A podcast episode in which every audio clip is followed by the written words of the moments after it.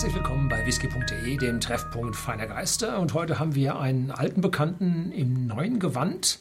Und ich glaube auch, der Inhalt ist ein neuer. Ähm, ich habe schon ein paar Tyrconnells, spricht, betont sich ziemlich komisch, aber ich habe mir das vor Ort angehört, Tyrconnell.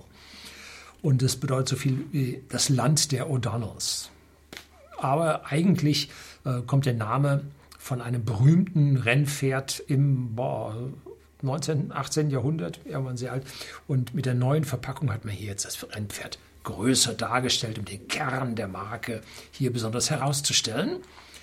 Nun, ich habe 2012 die Brennerei äh, besichtigt, und zwar die Old Kilbeggan Brennerei in der ja Tyrconnell sehr groß beworben wird. Allerdings habe ich da erst äh, den Anfänge der Malt Whisky Produktion gesehen. Die Brennerei lag lange, lange still, bevor sie damals zu der Zeit ungefähr in Betrieb ging, sodass ich jetzt nicht erwarte, dass diese zehnjährigen Whiskys äh, in diesem Tyrconnell Malt aus der äh, Old Kilbeggan Brennerei stammen, sondern vermutlich noch aus der Zeit, wo der Whisky in der Cooley Brennerei hergestellt wurde. Die liegt gerade an der Grenze zu Nordirland und wurde damals von der Familie Teeling betrieben. Die hat dann die Brennerei äh, an Jim Beam Brands verkauft. Und äh, jetzt wird also dieser Whisky unter oh, ja, dem Konzerndach, aber auf alte Art und Weise produziert. Was neu ist zu diesem Zehnjährigen ist nun ein Finishing in Portweinfässern und ich glaube, in früherer Zeit waren die Alkoholstärken bei Tyrconnell nicht bei 46 Prozent, sondern nur bei 40 Prozent. Egal wie, bei whisky.de im Shopsystem momentan 44,90 Euro für die Flasche, 46 Prozent, 10 Jahre alter Portwood Finish, nicht kühl gefiltert. Das ist äh, von der Papierform her ein ordentliches Preis-Leistungs-Verhältnis, wenn man berücksichtigt, dass irische Whiskys, wenn sie eine Altersangabe tragen, relativ schnell relativ teuer werden. So, gibt es noch mehr zu sagen? Ich glaube nicht. Dann schauen wir mal in die Flasche oder auf die Flasche drauf. Ja, schön mit Gold. Established 1762 bei Andrew A. Watts and Co. roch schon ein bisschen fruchtig und ein bisschen malzig am Korken.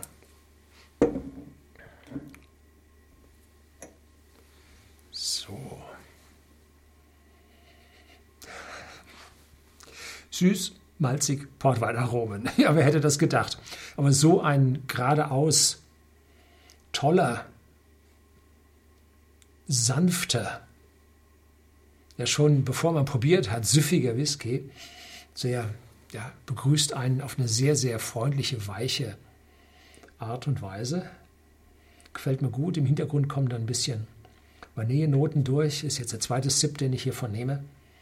Mit dem ersten gab es also da deutlich stärkere Portweinnote und weniger die Fassnoten aus dem Hintergrund. Die scheinen über das erste Herunterschlucken des kleinen Schlückchens sich hier abgebildet zu haben. Ja, süß, Portweinnoten, malzig, freundlich, Vanille. Also so kann man es lassen. Ne? Gut, cheers.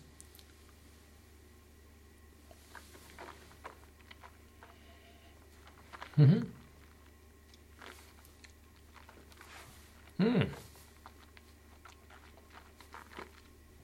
Schön süffig, saftig, fruchtig, zuerst auf der Zunge, leichte ölige Note und dann auf einmal fängt es kribbeln an. Jetzt kommen Gewürze durch, jetzt kommt die Eiche durch, aber nichts von Bitterkeit nur so eine leichte Gewürz-Kräuternote, die sich auf der Zunge darstellt. Und die ganz schön ist. Die läuft so von hinten nach vorne und verliert sich jetzt so langsam auf der Zunge im Abgang.